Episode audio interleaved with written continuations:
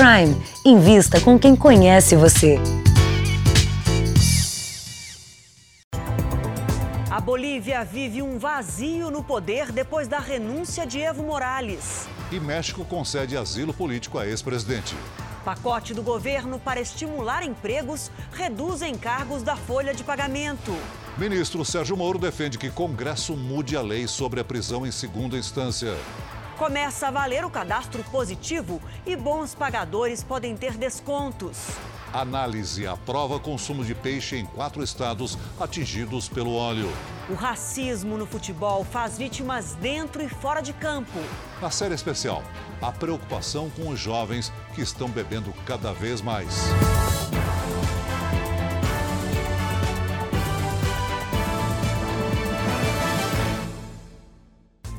Oferecimento Prime. Invista com quem conhece você.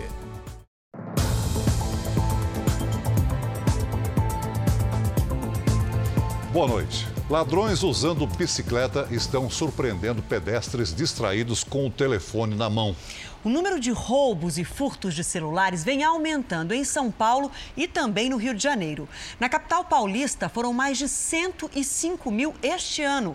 No centro da cidade, placas alertam sobre o perigo. Uma conversa no meio da rua, pessoas na calçada distraídas com aplicativos. Situações que facilitam a ação das chamadas gangues de bicicleta. O ataque rápido dificulta a identificação do ladrão. Nas ruas, histórias semelhantes se repetem. Normalmente são dois garotos, duas bicicletas, eles ficam rodando, rodando, rodando e. Ligeiro mesmo, cara. É impressionante. Quanto menos você espera, a polícia acredita que várias gangues especializadas em furtos com bicicletas estejam atuando em diferentes regiões da capital paulista. Bem aqui no centro de São Paulo, o Wi-Fi é liberado para quem quiser navegar na internet. Mas a ironia é que esse local se tornou justamente um dos principais pontos de ação da gangue da bike. Isso porque as pessoas param e de olho no celular, desatentas, muitas vezes se tornam vítimas. A prova está ali uma placa de alerta pedindo cuidado contra esse tipo de crime. No Rio de Janeiro, a prática também se intensificou. Entre janeiro e setembro desse ano, foram quase 21 mil celulares roubados na cidade, número maior do que no ano passado. A Polícia Paulista prendeu em 2019 415 suspeitos por esse crime, mas admite, dificilmente eles ficam na cadeia. O crime de furto comporta, a, a, por não ter violência, que o, o agente responda em liberdade. O sujeito é preso hoje, solto na audiência de custódia e no dia seguinte ele já está lá no ponto onde ele costuma atuar novamente. Uma mulher especializada em aplicar o golpe Boa Noite Cinderela foi presa em São Paulo. Ela foi flagrada em ação numa famosa casa noturna da capital paulista. São três da manhã. A golpista só precisou de uma hora para encontrar a vítima. Esse advogado de 36 anos que aparece nas imagens. A jovem oferece bebida para o homem, finge que bebe do mesmo copo. Ele não sabe que está sendo drogado. Às quatro da manhã, a vítima sai cambaleando ao lado da criminosa. O caso aconteceu em agosto. O advogado caiu no golpe Boa Noite Cinderela. Ele acordou sozinho às nove da manhã em um dos pontos de ônibus aqui da Avenida Paulista. Estava a oito quilômetros de distância da casa noturna. E só daí percebeu que estava sem o celular, os documentos, a aliança e o cartão de crédito. O prejuízo foi de mais de 30 mil reais. A vítima nos forneceu o valor que foi debitado da conta dele, creditado em seis contas bancárias distintas. Num total de seis contas, um valor de 5 mil reais. Dois meses depois, a polícia encontrou a mulher que drogou o advogado. Natália Rodrigues Fernandes foi presa em casa. Ela tem 23 anos e se casou há uma semana. Há indícios fortes que o dinheiro que ela ganhou da vítima foi usado para o casamento. O marido disse ter sido pego de surpresa. Ficou chocado com o que está acontecendo, não está acreditando. Além desse, a polícia registrou outros 27 casos do Boa Noite Cinderela no centro da capital paulista. A Natália não fez isso aí sozinha. Então a investigação pode para uma segunda etapa agora. Quem são as pessoas envolvidas com a Natália? Começou a valer hoje o cadastro positivo. Agora, bancos e lojas vão compartilhar o histórico de pagamento dos clientes. A promessa é que, com esses dados, o bom pagador tenha vantagens na hora de conseguir um crédito. A inclusão não é obrigatória, mas, se for o caso, o consumidor precisa dizer que não quer. Viver no vermelho é muito difícil. Você não consegue tirar nada. Você entendeu? Vai numa loja, puxa o CPF, você não pode. Vai em outra loja, você não pode tirar. É vergonha, né? A dívida pode ser maior ou menor, mas o começo da encrenca é sempre parecido. Daí dinheiro, passa o cartão. E assim você vai endividando. Com o nome sujo, até trabalhar ficou mais complicado para a cabeleireira Lucinéia. Deixei de alugar salão, porque você tem que estar com o nome limpo para alugar salão. Nesse feirão é possível renegociar dívidas, com descontos que passam de 90% e redução de juros. Alívio, né? De ter crédito no, em tudo, né? Comércio, em tudo. Em todos os sentidos. Ao mesmo tempo em que tanta gente precisa se livrar das dívidas, quem tem mantido o nome limpo, sem restrições, pode se beneficiar agora com o cadastro positivo automático. A partir de hoje, bancos, concessionárias de serviços públicos e o comércio passam a compartilhar com os serviços de consulta ao crédito o histórico de pagamentos dos clientes, o que na prática pode melhorar a imagem dos bons pagadores. É como pensar num boletim. No cadastro negativo, só a nota vermelha é avaliada. No positivo, contas pagas em dia também são consideradas. A gente vê um filme daquela pessoa, um filme de pelo menos 12 meses que mostra que, na verdade, aquela pessoa pode sempre ter honrado seus compromissos e, eventualmente, teve um problema. O Emerson sempre se preocupou em ser um bom pagador. Estou me planejando um mês antes, né, fazendo esse planejamento para que eu não estoure meu orçamento. E por ser tão disciplinado, ele espera se dar bem com o cadastro positivo. Você, como bom pagador, obviamente, você pode conseguir umas taxas, taxas de juros menores para você, você pode conseguir condições melhores de pagamento de crédito no mercado. O México concedeu asilo político ao ex-presidente boliviano Evo Morales, mas não se sabe onde está o político. Veja agora com o enviado especial a La Paz, Fábio Menegatti. Pouco depois da renúncia do presidente neste domingo, a casa particular dele em Cochabamba foi invadida por manifestantes. Os vidros das janelas foram apedrejados e o local foi invadido. O país passou o dia sem um presidente. Todos da linha de sucessão também renunciaram. A senadora da oposição, Jeanine Anhas, que é a segunda vice-presidente do Senado, pediu para si o posto de presidente da Bolívia e afirmou que vai convocar novas eleições. Uma reunião no Senado nesta terça-feira vai definir quem toma posse do cargo. O nosso enviado especial, Fábio Manegatti, segue lá e descreveu agora à noite uma situação de caos na capital da Bolívia. Boa noite, nós estamos aqui numa região central de La Paz. E essas fogueiras que estão aqui bem ao meu lado, isso aqui tem sido uma cena comum aqui na capital da Bolívia. Essas fogueiras são feitas por essas pessoas que estão aqui pertinho da gente. O que elas querem é evitar que os manifestantes, pessoas que têm cometido saques pela capital da Bolívia, passem por aqui. Isso aqui é uma forma, então, de segurança. Nós conversamos agora há pouco também com policiais que nos orientaram a não caminhar muito pela capital. Isso porque não há um ambiente totalmente seguro aqui em La Paz. E a situação por aqui está muito complicada. Táxi é muito difícil de se conseguir, alugar um carro é praticamente impossível. Neste momento, o aeroporto está praticamente interditado, não chega e não se sai de lá também. Nós temos aqui um sério problema com comunicação. A internet, o sinal da internet é muito baixo, porque, como houve muitas quedas, postes, enfim, fogo, acabou trazendo sérios problemas. Então a situação hoje de La Paz é dessa forma. A gente vê pessoas aqui, ali, é um total silêncio, o que parece muito estranho. Tudo está fechado. Comércio, banco, nada abriu hoje. O que se vê apenas são manifestantes, são pessoas como essa aqui, policiais pela cidade inteira. De La Paz, na Bolívia, Fábio Menegatti. O ministro das Relações Exteriores, Ernesto Araújo, afirmou que o Brasil vai ajudar o país vizinho. Para Araújo, a renúncia de Evo Morales na Bolívia não pode ser chamada de golpe. Bem, não houve nenhuma quebra, não está havendo nenhuma quebra da ordem institucional, constitucional na Bolívia. Houve a renúncia do presidente Evo Morales eh, em consequência da grande movimentação popular e de praticamente todos os setores da sociedade boliviana eh, contra a tentativa de fraude das eleições que foi é, comprovada, que foi mostrada. Queremos colocar a influência que o Brasil possa ter junto à, Bolívia a favor de uma transição pacífica, de uma transição ordeira, e acho que é o que está acontecendo.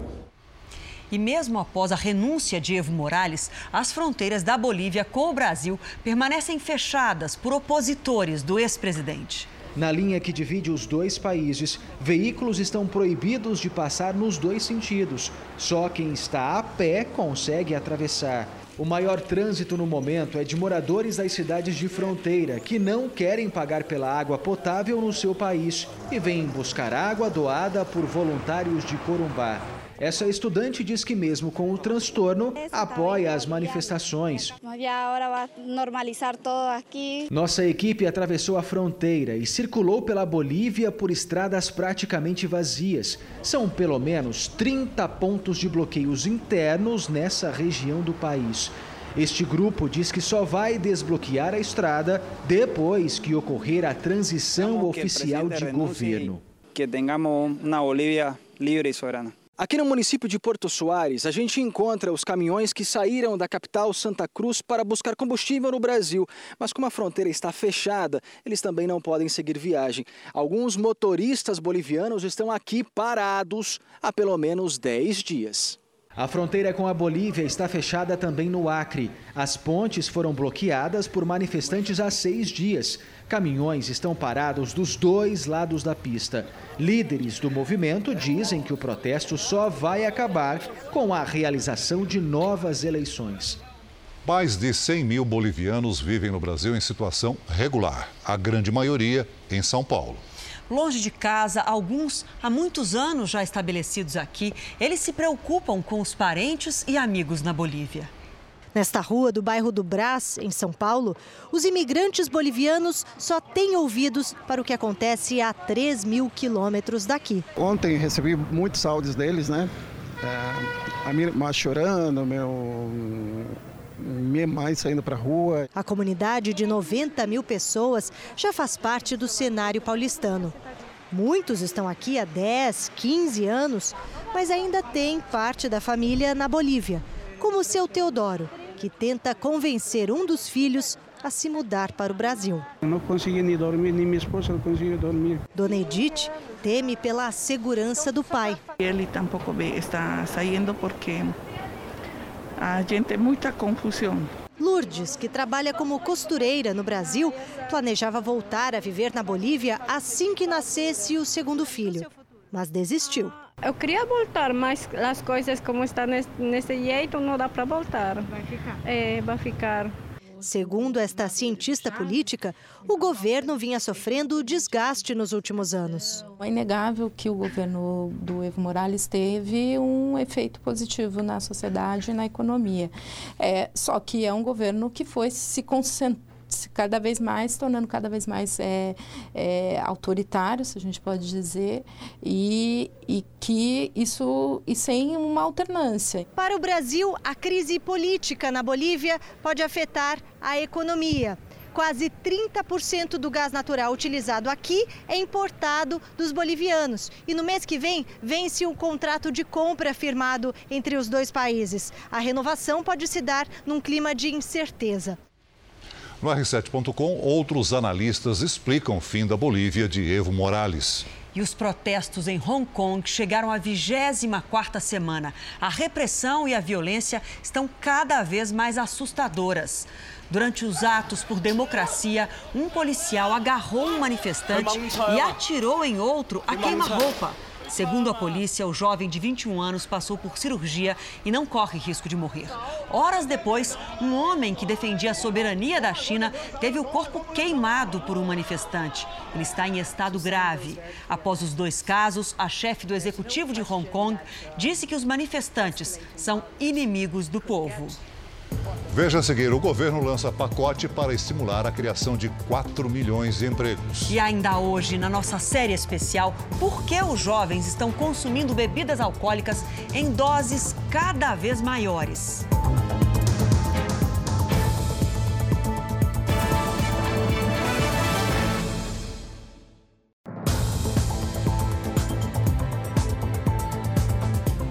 O governo lançou hoje um programa para estimular a criação de 4 milhões de empregos nos próximos três anos, com foco nos jovens. Amanhã, o presidente Jair Bolsonaro deve anunciar a saída do PSL e a fundação de um novo partido.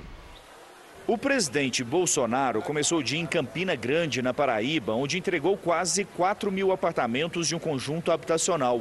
No discurso, o presidente afirmou que haverá investimentos para o Nordeste. A nossa última viagem para o Japão, China, Emirados Árabes, Catar e Arábia Saudita foi um sucesso. Muitos que não investiam no Brasil, dado a confiança que vem sendo restabelecida por toda a nossa classe política, anunciaram vultosos investimentos em nossa pátria. Grande parte disso virá para o Nordeste. À tarde, em Brasília, Bolsonaro participou do lançamento de um pacote de medidas para estimular a geração de empregos. O principal deles é o trabalho verde e amarelo.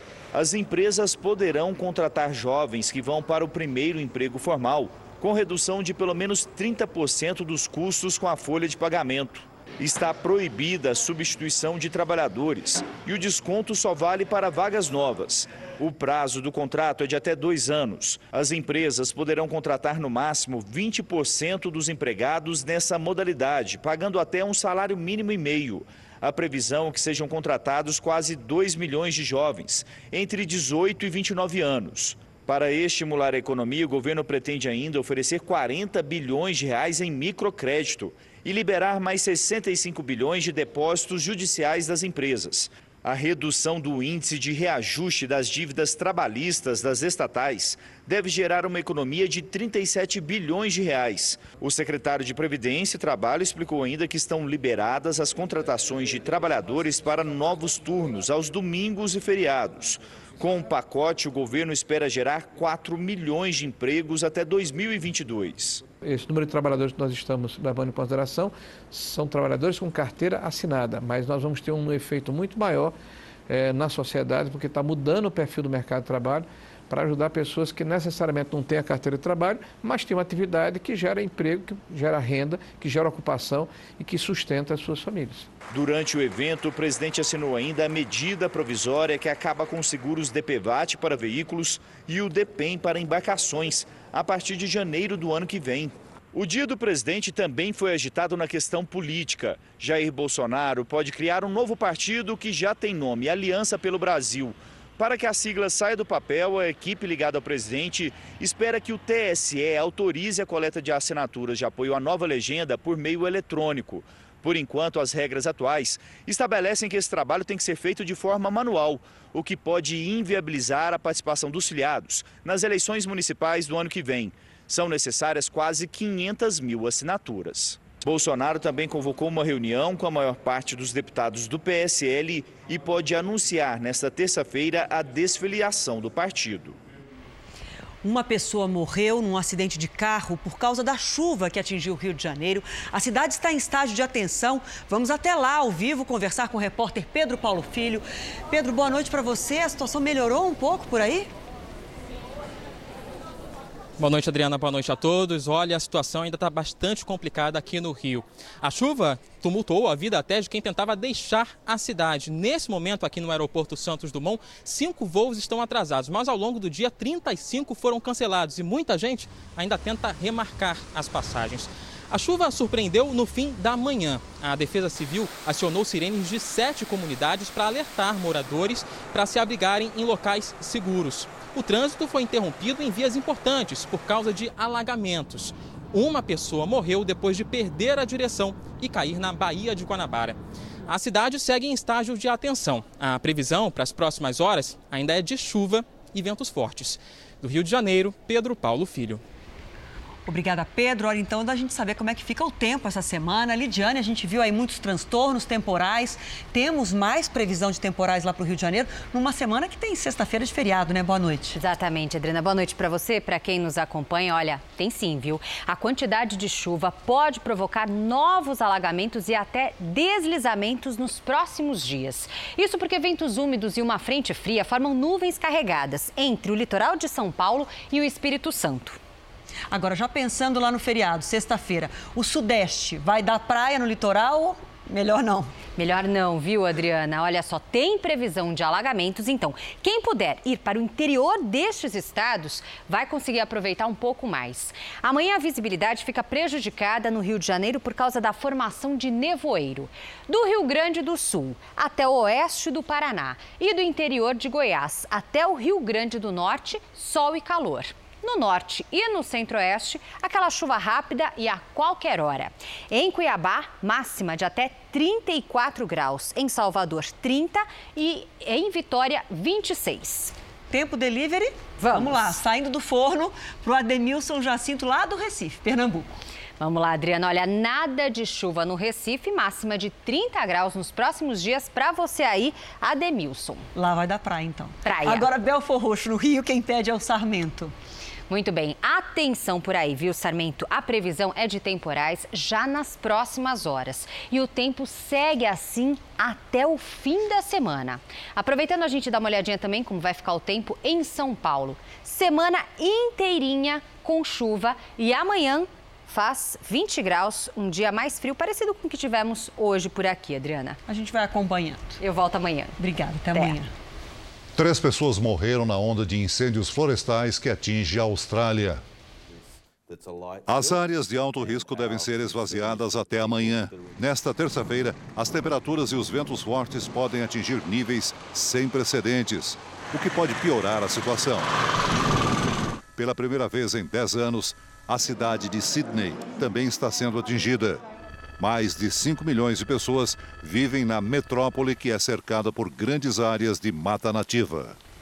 A Turquia começou hoje uma série de deportações de integrantes estrangeiros do Estado Islâmico que estavam presos no país, entre eles um americano. A correspondente Evelyn Bastos tem as informações para a gente. Boa noite para você, Evelyn. Quantos presos devem ser deportados? Oi, Adriana, muito boa noite para você e ao Celso. Olha, segundo a TV estatal turca, o governo planeja deportar mais de 2.500 estrangeiros. Só hoje foram deportados um americano, um dinamarquês e um alemão. Ainda segundo o governo turco, nos próximos dias, 23 europeus que se juntaram ao Estado Islâmico também devem deixar o país. Existe agora uma certa tensão porque a maioria desses terroristas tiveram suas cidadanias retiradas pelos países de origem para impedir o seu retorno, o que, segundo a Turquia, não será um problema. O governo americano disse que está ciente das deportações, mas que prefere não comentar o assunto. Adriana, Celso. Obrigado, Evelyn. Veja a seguir, o ministro Sérgio Moro defende a prisão após condenação em segunda instância. E na série especial, o aumento do consumo de bebidas alcoólicas pelos jovens.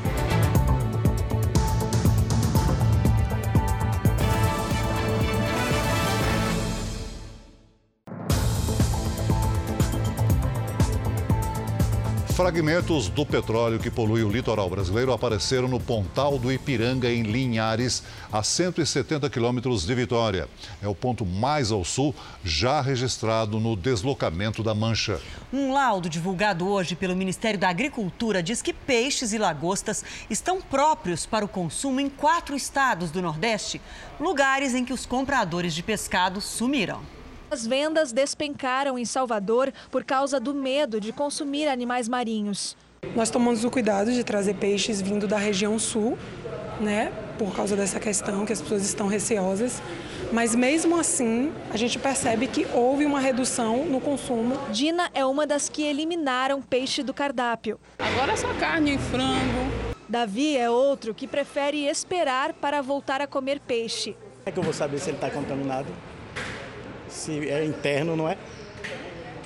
É difícil. Para atestar a qualidade do pescado, o Ministério da Agricultura encomendou um estudo para a PUC do Rio de Janeiro. Pesquisadores analisaram amostras de peixe e lagosta recolhidas em empresas de beneficiamento nos dias 29 e 30 de outubro, na Bahia, no Ceará, em Pernambuco e no Rio Grande do Norte. Eles concluíram que o material analisado não oferece risco para o consumo humano. Pescadores se reuniram hoje com a OAB da Bahia e com prefeituras de cidades atingidas pelas manchas. Estamos amargando o prejuízo sozinho mesmo. Em Sergipe, pescadores também sofrem com a rejeição ao pescado. A marisqueira vai pescar, tira o marisco, vai para a feira e não vende. Quem, quem tira o caranguejo ninguém quer comer mais um caranguejo. O mesmo acontece em Pernambuco. Como é que a gente vai pescar e vender como o, o, o, o pescador da gente? Que ninguém quer comprar porque por causa desse, desse óleo aí. Fuzileiros navais começaram a limpeza nos manguezais do litoral sul de Pernambuco. E eles estão fazendo a chamada busca ativa por quem teve contato com o óleo. É de porta em porta que médicos e técnicos em enfermagem da Marinha buscam informações sobre a saúde dos moradores de áreas atingidas pelo óleo. Em Pernambuco, 66 pessoas tiveram problemas alérgicos por contato com o petróleo. Na identificação de alguma possível vítima, a gente está direcionando para as unidades de saúde local e participando o ocorrido para as autoridades de saúde competentes. 700 fuzileiros navais desembarcaram domingo no porto de Suape para atuar também na limpeza de rios, mangues e arrecifes. Hoje, militares vistoriaram a foz do rio Sirinhaém e chegaram de barco aos manguezais. Nós estamos monitorando e caso encontramos alguma região que haja necessidade de limpeza, faremos. Por causa da posição geográfica estratégica, Pernambuco vai servir de base inicial para a operação que vai atender o Nordeste. Duas unidades estão sendo montadas no estado, uma no porto de Suape e a outra mais ao sul, na praia de Tamandaré, que vai atender os municípios de Alagoas. Ainda esta semana, 100 fuzileiros navais e um navio vão rumar em direção à Fortaleza. Já foram retiradas das praias pernambucanas mais de 1.500 toneladas de resíduos. Nós estamos preparados para ambos os casos, ou para fazer essa varredura final, ou para um novo enfrentamento, para um novo pico de contaminação, se assim ocorrer. Quer saber se a sua cidade está passando por algum problema com óleo? Um dos destaques do R7.com é um mapa em que é possível acompanhar a evolução das manchas pelo litoral brasileiro. Termina amanhã o prazo para que homens se inscrevam no INSS e garantam o direito de contribuir por apenas 15 anos antes de se aposentar. O tempo vai aumentar a partir desta terça com a promulgação do texto da reforma da Previdência. A opção é válida para homens a partir dos 16 anos que nunca tiveram carteira assinada ou contribuíram espontaneamente com o INSS. Para as mulheres, a regra não muda, já que o tempo mínimo de contribuição para elas vai continuar o mesmo, 15 anos. Com a promulgação da reforma da Previdência, há uma mudança de 15 para 20 anos para os homens. Por isso, quem fizer a inscrição até amanhã ainda aproveita a regra atual. A inscrição pode ser feita no site do INSS. É preciso preencher um cadastro e obter o NIT, número de identificação do trabalhador. Quem já tem o PIS, PASEP ou NIS não precisa se inscrever.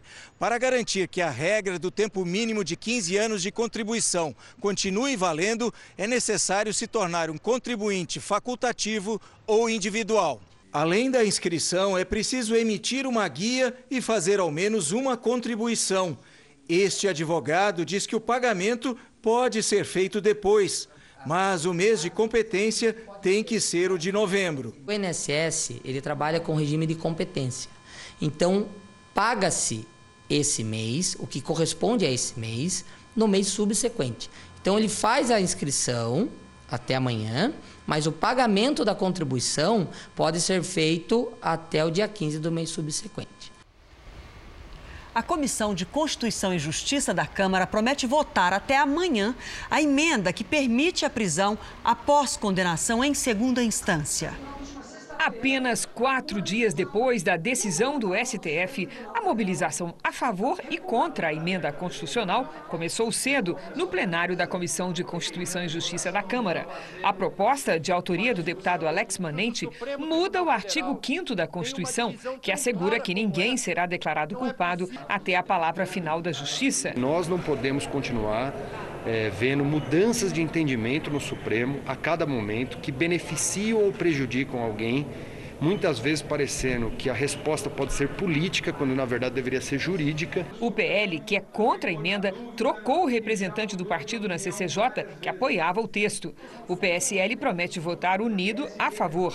Já o presidente da CCJ acredita em amplo apoio ao texto para dar sinal verde à tramitação da emenda, que permite a prisão após condenação em segunda instância. É um projeto que há muito tempo nós estamos debatendo aqui no Congresso Nacional. É, chegou o tempo, as coisas estão maduras, nós temos que alterar a Constituição se quisermos ver a prisão após segunda instância, e é o que estamos fazendo. Até amanhã, a Comissão de Constituição e Justiça pretende votar a admissibilidade da emenda constitucional, que depois será encaminhada a uma comissão especial. O texto só deve chegar ao plenário no ano que vem. Alguns partidos, como o Cidadania, prometem obstruir as demais votações se a proposta não avançar. Mas há dúvidas se a emenda pode modificar um artigo considerado cláusula pétrea da Constituição. O Senado prepara outra emenda que preserva o artigo 5 e promete alcançar o mesmo efeito alterando outro ponto da Constituição. O texto deve começar a ser debatido formalmente na quarta-feira que vem. Aprovado aqui, não podemos nos esquecer de que essa PEC irá, irá para a Câmara dos Deputados.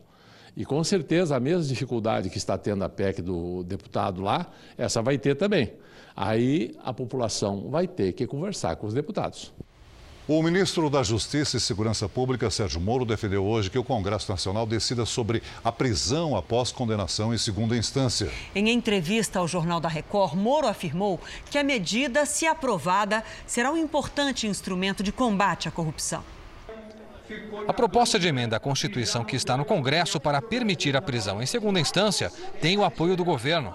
Apesar de respeitar a decisão do Supremo Tribunal Federal que derrubou a regra, o ministro Sérgio Moro avalia que deputados e senadores podem fazer a mudança da Constituição. A decisão do Supremo tem que ser respeitada. É um tribunal importante para a nossa democracia. Como o Supremo é o intérprete da lei, o que pode ser feito diante de uma interpretação com a qual eventualmente nós não concordemos, seja é mudar a lei. As pessoas comuns já têm uma ideia, já têm uma compreensão sobre esse tema o que me parece que justifica daí o que o Congresso se pronuncie sobre ele. Cinco dos onze ministros do Supremo votaram a favor da prisão em segundo grau, com a justificativa de que a regra era fundamental para o combate à corrupção.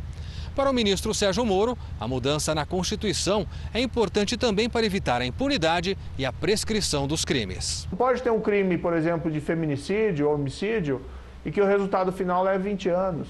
Ou um caso de corrupção que leve 15, que leve 20 anos, que leve 30, ou que não acabe em nada porque passou demasiadamente tempo. Então, a meu ver, é uma regra fundamental para que se tenha um processo eficiente. Moro também vê oportunidade para discutir o pacote anticrime, que apresentou ao Congresso para combater o crime organizado e a violência. Esse é um momento pertinente para essas discussões. Várias outras medidas são relevantes para aumentar a eficiência do nosso sistema uh, processual penal, para aumentar a eficiência de investigação criminal, para uh, elevar sanções em alguns casos bem determinados. O líder do PSL no Senado, Major Olímpio, entrou com representação na Procuradoria-Geral da República, em que pede a prisão preventiva do ex-presidente Lula. Segundo o senador, Lula incitou a violência contra a ordem pública ao pedir em discurso após sair da prisão que a militância atacasse como os manifestantes no Chile. O Ministério Público do Rio de Janeiro abriu ação pública contra o ex-prefeito Eduardo Paes e os quatro consórcios que operam as linhas de ônibus da cidade.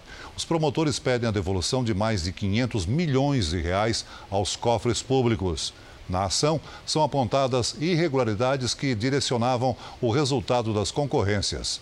O ex-prefeito Eduardo Paes não respondeu ao contato da nossa produção. O sindicato que representa os quatro consórcios informou que não foi citado oficialmente e, por isso, não ia comentar.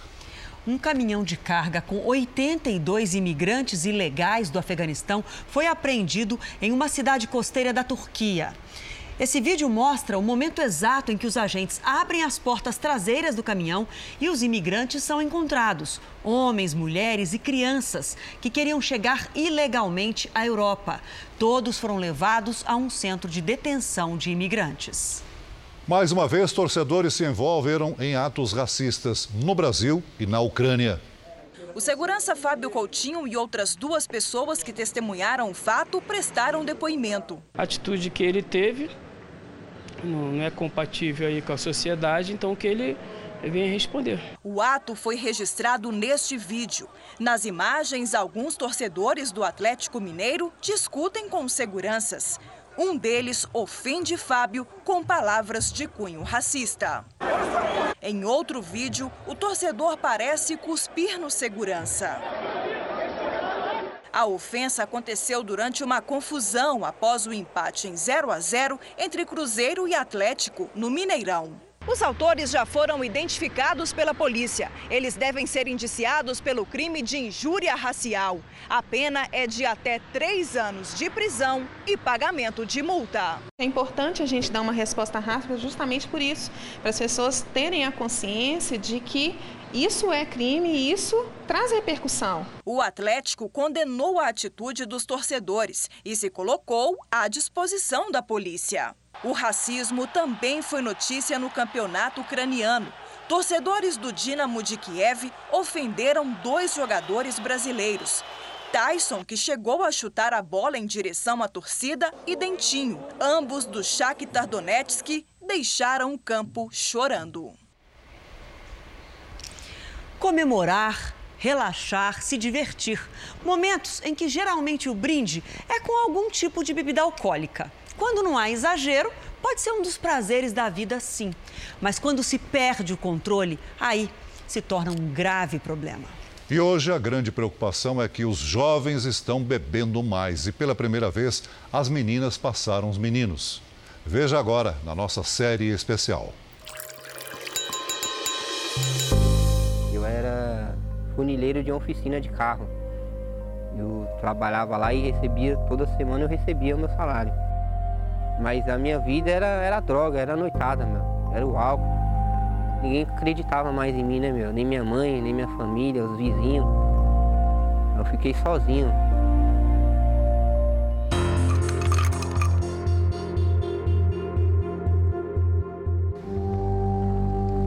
Cercada pelo verde, com o olhar concentrado na leitura. E longe, muito longe da agitação em que viveu nos últimos quatro anos. Foi a mãe que tomou a decisão de interná-la sem avisar. Eu estava em surto nessa semana. Surto queria dizer o quê? Surto é me confundir com meus pensamentos, achar que eu estou sendo perseguida. Isso era provocado por quais substâncias? Pelo álcool e pela maconha. Jovem de 18 anos está internada há pouco mais de um mês nesta clínica na Grande São Paulo. Desde que começou a beber vodka com os amigos do bairro no interior do estado do Rio, foram raros os dias em que ela se manteve sóbria. Um longo mergulho no vazio, iniciado quando tinha apenas 13 anos de idade. No momento que a gente bebe, a gente pensa que quanto mais é melhor. Quanto mais eu mostrar que eu sei beber, eu vou ser capaz de ter amizade de algumas pessoas. Na mesma clínica, este jovem tenta sair das sombras. No começo era curiosidade, eu bebia mais para se divertir mesmo. Mas aí depois foi, foi virando um, um hábito, assim, porque a vida era muito muito parada e chata. Assim. Tipo, era sempre a mesma rotina de, de ir pra, pra escola estudar. Aí meus amigos e eu, a gente começou a... Aí ficava bebendo no parque, tipo um piquenique, assim. Ele também começou a beber aos 13 anos.